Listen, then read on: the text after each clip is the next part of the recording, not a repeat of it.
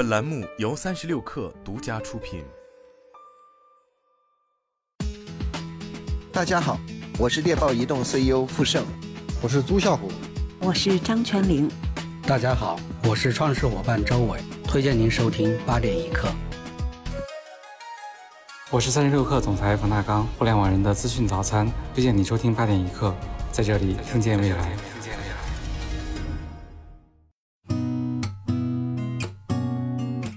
八点一刻，听互联网圈的新鲜事儿。今天是二零二四年一月五号，星期五，早上好，我是金盛。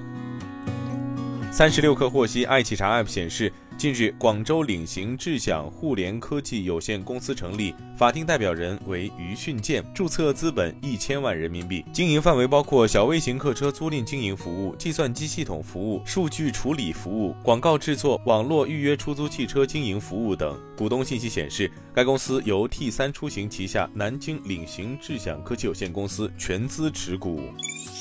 据中国基金报报道，根据华为规划。全新 Harmony OS Next 开发者预览版将在今年第一季度面向所有开发者开放，而在一月十八号，华为将举办鸿蒙重要活动，届时将揭秘鸿蒙生态和 Harmony OS Next 进阶新篇章。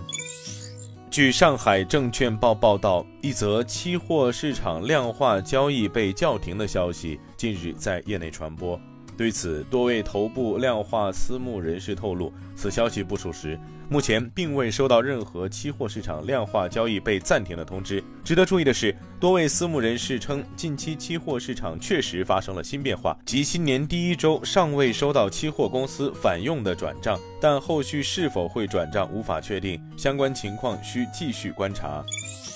据界面新闻报道，一月三号消息，TikTok 发给美国卖家的信息显示，TikTok 将在未来几个月内把美国应用内销售佣金从百分之二上调至百分之八，并削减对卖家的部分补贴。TikTok 发言人向卖家证实了这一消息，佣金将分阶段上调，大部分销售的佣金将在四月一号上调至百分之六，然后在七月一号上调至百分之八，而针对卖家的补贴将仅限于最畅销商品。